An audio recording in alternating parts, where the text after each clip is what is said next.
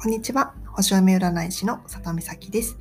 今日は星読みの基本を押さえようということで、蟹座さんの長所と短所を話してみたいと思います。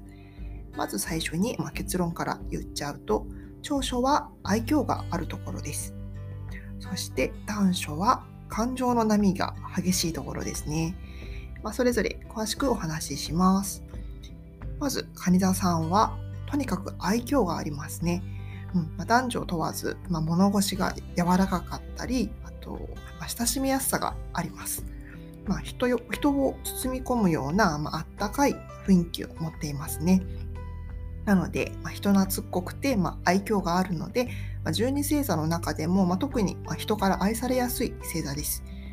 そして、うん、まあ、蟹座さん自身も、まあ、人から愛されたいという欲求が、うん、強めです。なので、まあ、それを叶えてくれる、まあ、仲間とか、まあ、パートナーを求める傾向があります。では次に、えー、蟹座の短所といえば、えー、感情の波が激しいところですね。うんまあ、蟹座は、まあ、人の気持ちに共感したり、まあ、そっと寄り添うことが得意です。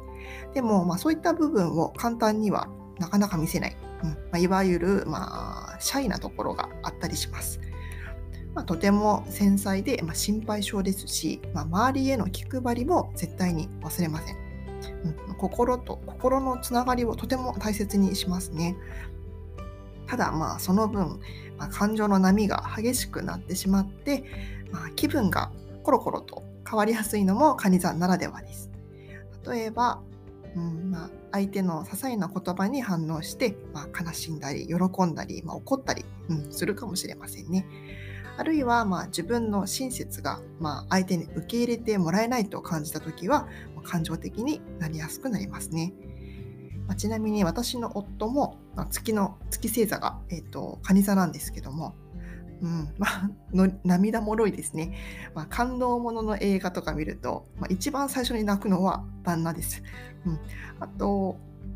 そうですね、まあ、職場がなんか女性比率が高いところに今旦那は勤めてるんですけども、えーとまあ、それでも、